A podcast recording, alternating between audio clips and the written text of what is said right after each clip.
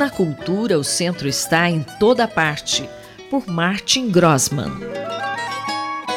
Professor, estamos vivendo um momento de muita tensão e transformações no Brasil e no mundo. O que o senhor tem para dizer aos nossos ouvintes? Ila e ouvintes da Rádio USP. No final do mês passado, nesta coluna, eu compartilhei com vocês algumas das principais ações que a Universidade de São Paulo, a nossa querida USP, vem tomando e se posicionando diante da situação, seja claro aqui no Brasil, mas também no mundo, não é? E então ali eu, eu mencionei a, a manifestação no Largo São Francisco, né? Destacando o, o Estado Democrático de Direito, né? Uh, depois, uh, em seguida, um evento discutindo o Brasil, né? Então a USP pensa Brasil e finalizei aquela coluna com esse programa dos eixos temáticos, que também é uma iniciativa da reitoria é, de aproximar a universidade ainda mais né, da sociedade. Então, buscando principalmente dar subsídios às políticas públicas. E qual seria o papel da cultura? Às vésperas do segundo turno das eleições para presidente e governador no Brasil, importante e pertinente é uh, reforçar o papel da cultura né, num país como o nosso. E, para tanto, eu vou usar o manifesto escrito coletivamente pela equipe que conforma o eixo temático Cultura e Artes desse projeto da USP, que foi publicado no Jornal da USP no, no último dia 22 de setembro.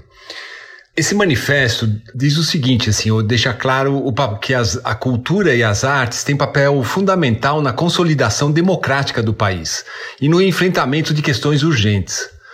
E que as relações sociais precisam ser qualificadas por meio do fomento a valores civilizatórios e democráticos.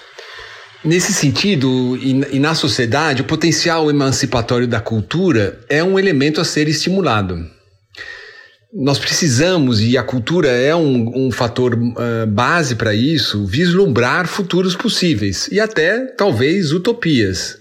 O manifesto enfatiza também que cultura é complexidade, que, portanto, as dinâmicas culturais contemporâneas, elas são fruto da efervescência de práticas alavancadas por diferentes grupos, vinculados a questões de gênero, raça, etnias, classe, território, cosmologias, dentre tantas outras. A cultura, nesse sentido, é um espaço conflituoso, em que a invenção coletiva de valores, símbolos, comportamentos e ideias evidencia a multiplicidade de sentidos e a disputa em torno de pautas e epistemologias diversas. A cultura não só configura-se por meio de, de, seus produtos, dos seus resultados, mas pelos seus processos. Né?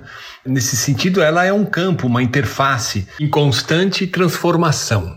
As políticas públicas, nesse contexto, devem operar uh, prioritariamente ao priorizar o plural, o coletivo e as redes. Complexidade cultural, ela também se relaciona aos rumos traçados pelas tecnologias, que não são só as computacionais, uh, hoje claramente dominantes, né? mas aquelas tantas outras desenvolvidas por outras etnias, cosmologias, como em outros contextos, territórios e dinâmicas socioculturais.